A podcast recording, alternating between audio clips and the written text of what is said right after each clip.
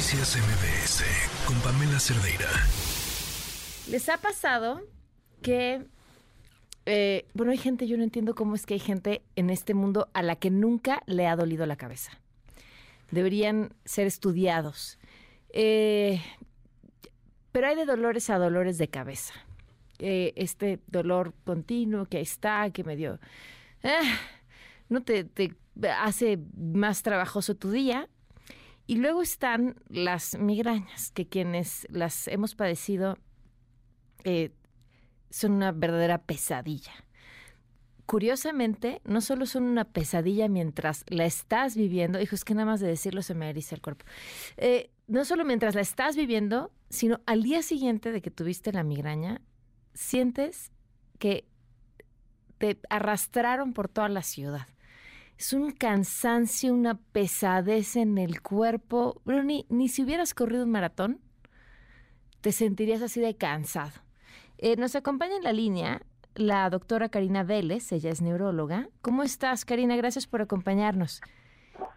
Buenas tardes, Pamela. Al contrario, un gusto estar contigo aquí, con tu auditorio, hablando, como tú bien lo mencionas, de una de las enfermedades más frecuentes e incapacitantes que tienen sobre todo las mujeres. ah, no sabía que era más común en mujeres. ¿Se sabe por qué da migraña?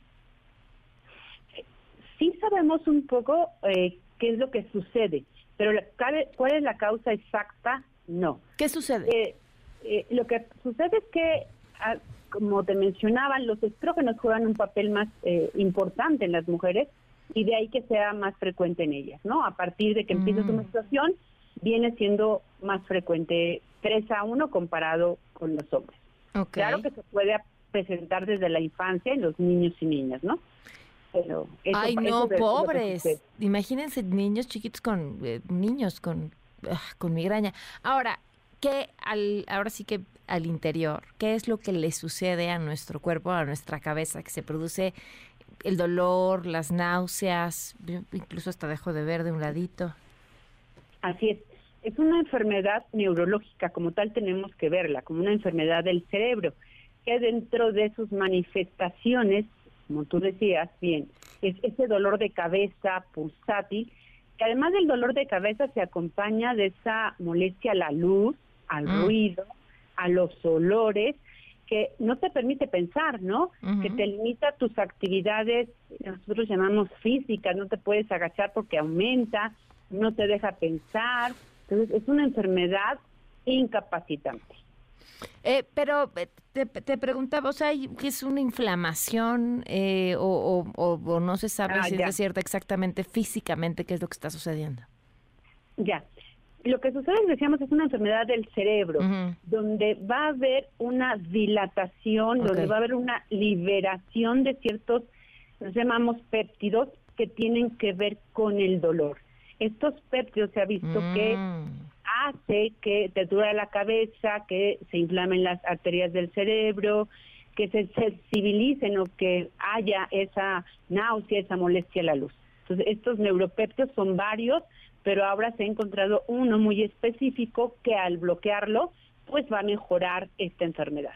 Ahora, si tú bloqueas algo cuya reacción del cuerpo es sentir dolor o náuseas o tal, no estás eh, bloqueando también sensaciones que podrían ser una señal de alerta para otro padecimiento?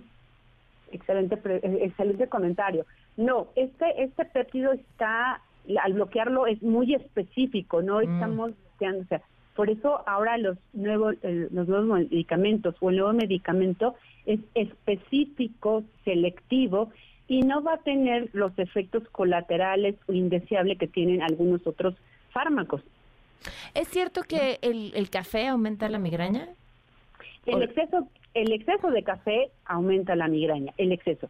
Recuerda que hay algunos medicamentos que pudieran mejorarla cuando se combinan con cafeína. El exceso de la por eso me parece extraño que el, como algunos la traen y otros te dicen no ni se te ni te acerques al café. Así es, porque el exceso la favorece. Mm, ¿Y el chocolate? De igual manera, no en todos los pacientes, a ver, es una enfermedad que es muy variable, por eso a veces es complicado hacer el diagnóstico, por eso tienes que acudir al médico que te haga una valoración que tú describas precisamente todos estos síntomas, estos detonantes, ¿no? Y en algunos pacientes puede ser el chocolate, en algunos pacientes puede ser el vino tinto, pero no en todos. Aquí lo que hemos visto más frecuente es que si tú saltas una comida o no duermes bien, el paciente susceptible te va a detonar ese episodio de mm, migraña. ¿Qué, datos? Y, y, creo y me quedo con lo más importante de esta conversación, es decir, siempre, siempre, siempre, siempre, sobre todo cuando se trata de un dolor incapacitante como puede ser la migraña, acudir al médico. Muchísimas gracias, doctora, por habernos acompañado. Al contrario, fue un gusto estar con ustedes y ojalá que eh, se animen para ir al médico y se le dé el tratamiento más específico e individualizado que se tiene ya. Muchas gracias. Noticias MBS con Pamela Cerdeira.